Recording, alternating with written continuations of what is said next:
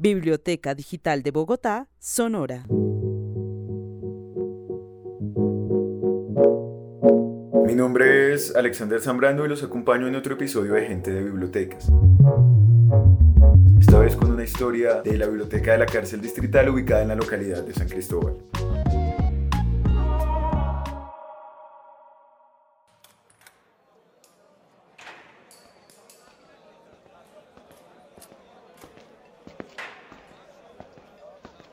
Mi nombre es Marlene Joana Rosso Acevedo, tengo 32 años y ¿a qué me dedico? Pues en este momento a estar aquí. Eh, no, pues era independiente afuera. Yo nací en el Putumayo el 7 de diciembre del 86. Mm, tengo siete hermanos por parte de mamá, dos por parte de papá. Soy la mayor de todos. No los veo hace ya casi dos años, a ninguno. Tengo dos hijas, tampoco las veo hace un año. Ella es Joana Rosso promotora de lectura de la biblioteca de la cárcel distrital de varones anexo de mujeres. La relación de Joana con los libros y las bibliotecas no fue directa, no pasó en la infancia. Estuvo mediada en gran medida por su llegada a la cárcel distrital y su trabajo con la biblioteca. Sinceramente, antes de esa situación, biblioteca, solo visité la del colegio y hace como dos o tres veces para hacer trabajos nomás.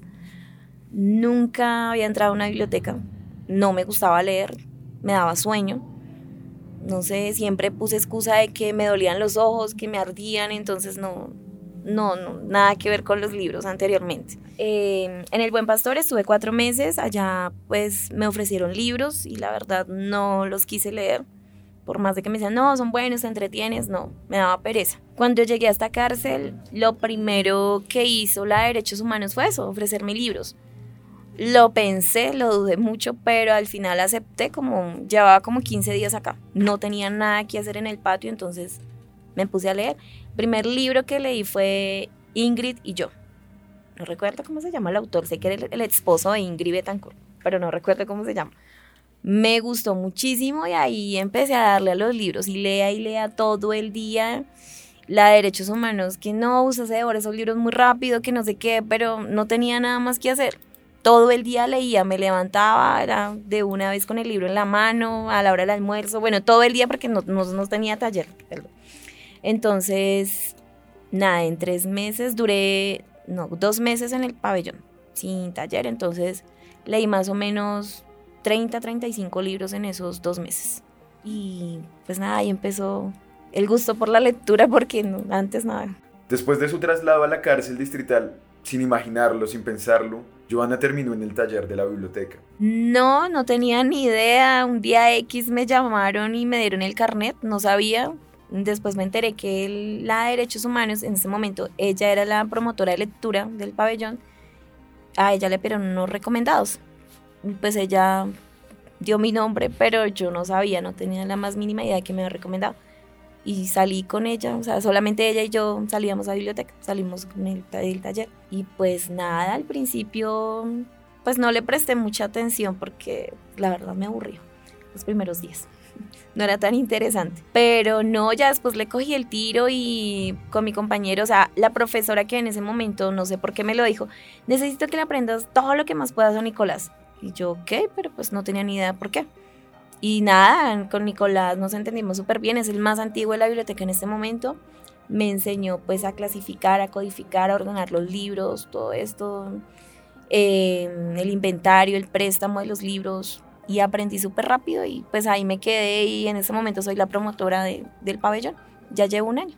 Claro, en este momento deben estar pensando en referentes de bibliotecas que tienen en la cabeza, como la Virgilio Barco o como la Julio Mario Santo Domingo, pero en medio de todo, la biblioteca de la cárcel distrital no es muy diferente. Bueno, está la puerta, a mano derecha está como un pequeño salón, está un televisor, a mano izquierda ya están las estanterías, están todos los libros, al rincón está el escritorio con el computador, que es donde trabajamos Nico, Natalia y yo, Natalia es la de Biblioret.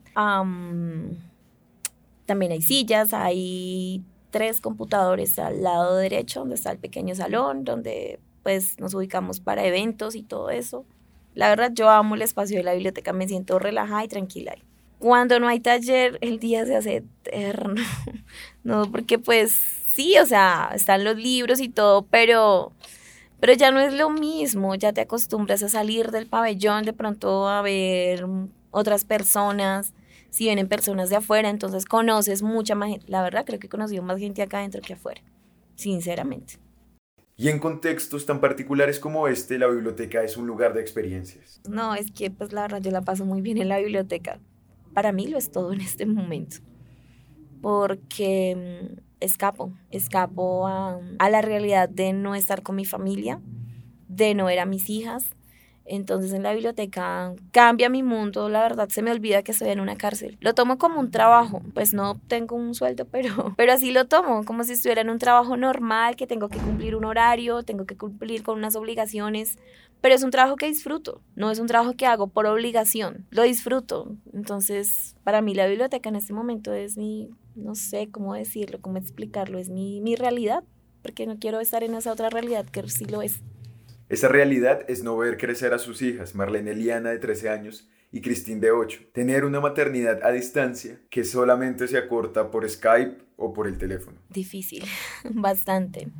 pues como ya te he dicho, hace un año no veo a mis hijas, entonces desde que estoy en la biblioteca, porque antes no lo hacía, eh, empecé a leerles eh, lo hago por teléfono, los fines de semana, sobre todo porque entre semana, pues una estudia en la mañana, la, otra en la tarde, entonces me queda complicado. Entonces les leo sábados, domingos, festivos y también tengo visita Skype los miércoles, uno en la mañana y el otro miércoles en la tarde, entonces les leo sus cuentos, también les leo poemas. Y escoge las lecturas como toda una promotora. Cuando les leo los cuentos siempre hacemos un análisis del cuento que les leo. Me gusta mucho leerles cuentos infantiles porque algo que aprendí acá es que los cuentos infantiles no solo son para niños, también son para adolescentes y para adultos. Y de ahí siempre aprendemos algo.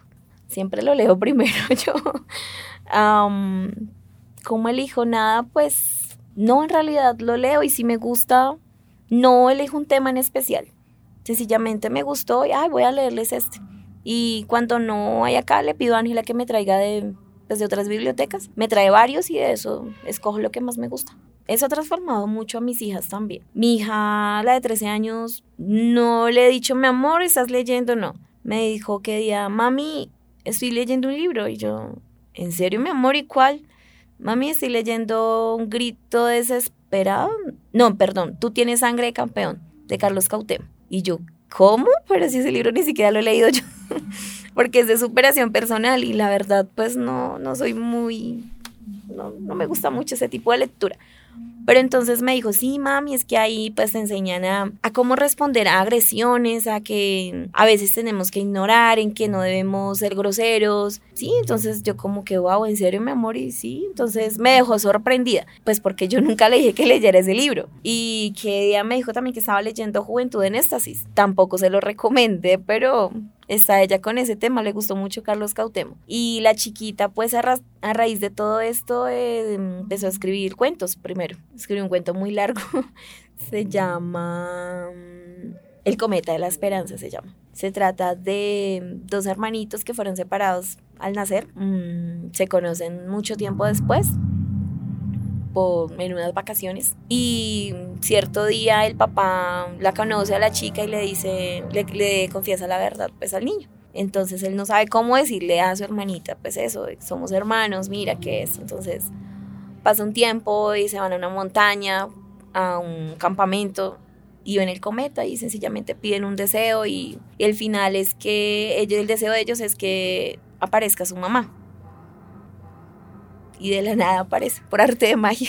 El proceso de lectura y escritura de Cristina estuvo mediado en alguna medida por la experiencia de su mamá en la biblioteca de la cárcel. Eh, ahí me capturaron ya hace casi dos años y no, la niña nunca había, tenido, había sentido ese amor por la escritura, nada, ni siquiera una inclinación chiquita, nada. Eso empezó más o menos hace que te digo yo, iniciando este año. Cuando yo empecé a contarles de la biblioteca, de qué hacía, cuando empecé a leerles cuentos y poemas. Ella empezó a escribir. Giovanna guarda en una agenda todo lo que le escriben y leen sus hijas. Cuando ya tiene un poema, entonces me dice, mami, ya estoy escribiendo uno, ya lo terminé, entonces empieza a dictarme, me toca escribir de rapidez porque pues, los pines se acaban. Y cuando tenemos por Sky también medita poemas o cuentos, lo que tengan en el momento hacia la mano. Este es La noche me alumbra, uno de los poemas que su hija pequeña Christine le dedicó a Joana y a su hermana Marlene Eliana. Con todo mi corazón ríe mi alma, ya que mi luna siempre me ama. Esa luna eres tú que alumbra mis noches, aguantándome siempre todos mis reproches. Uno de ellos es dormir, es dormir contigo ya que la noche me dio unos luceros bellos, que son mi mamá y mi hermana. La noche, que a pesar de todo también aguanta mis reproches, de estar contigo de día y de noche, para que no se apague mi ilusión de verte conmigo siempre en mi corazón. Y escuchar la voz de su hija leyendo un poema dedicado sin poder tenerla cerca no es un proceso fácil. Bueno, cuando la chiquita me, lee sus cuentos, sus poemas, lloro. me da nostalgia, me da felicidad y nostalgia. Felicidad porque, porque no todo este proceso ha sido malo.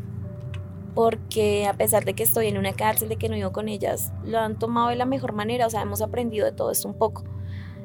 Pues imagínate, empezó a escribir, cosa que no, no pensé que lo fuéramos a hacer. Bueno, ya lo fuera a hacer en algún momento pero me da nostalgia porque quisiera estar ahí presente, porque quisiera verlo físicamente, o sea, tenerla ahí, abrazarla, felicitarla con un abrazo, con un beso, entonces no me queda más que con palabras. Pero es gratificante saber de que, de que también ha servido y que han aprendido también de todo esto un poco. Estar con sus hijas antes de acostarse y leerles un cuento se convirtió en uno de los sueños de Joana. Entonces me veo con ellas, leyendo un libro con ellas en la noche, pero leyéndolo sí de verdad físicamente, así, antes de dormir, no solo por teléfono y en horarios que me imponga de pronto acá la situación. Porque nunca lo hice, nunca les leí un cuento. Eh, veo a mi hija, o la quisiera ver, una gran escritora más adelante. Entonces para eso quiero luchar, para poder publicarle sus cuentos, pues buscar a alguien que, que sí sepa, que me ayude pues a ver si está bien, si está mal, lo que ella escribe, que nos ayude a corregir muchas cosas.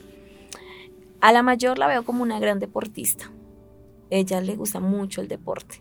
Y ella se ve diferente.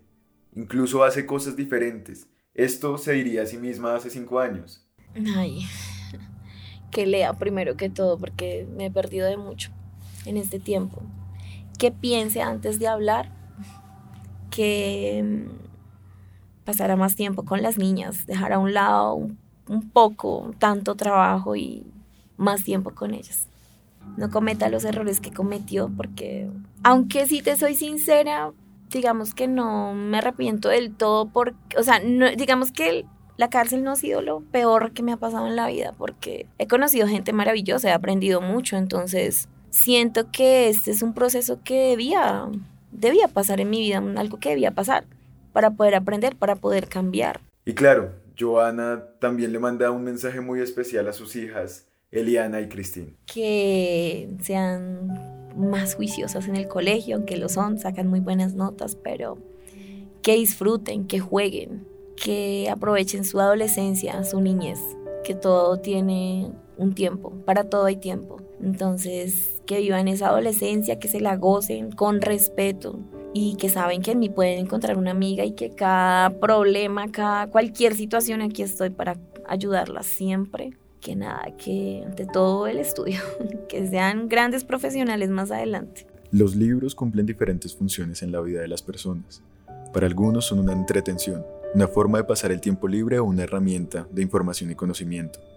En el caso de Joana, los libros crean nuevos vínculos. A través de lecturas telefónicas ha logrado mantener una relación a distancia con sus hijas, mediada por recomendaciones, conversaciones y escrituras. Para eso, entre otras cosas, sirve una biblioteca en la cárcel, para estar afuera sin estarlo, estar con los que no se puede estar.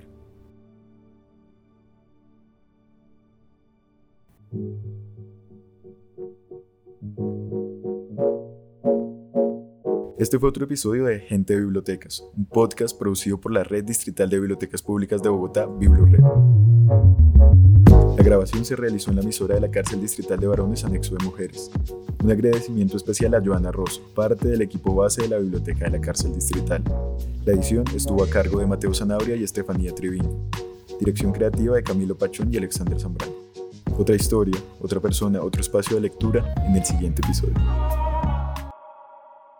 La Biblioteca Digital de Bogotá es un programa de la Secretaría de Cultura, Recreación y Deporte y Biblored.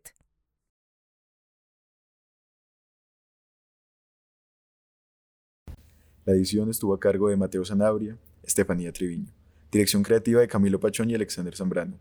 Otra historia, otra persona, otro espacio de lectura en el siguiente episodio.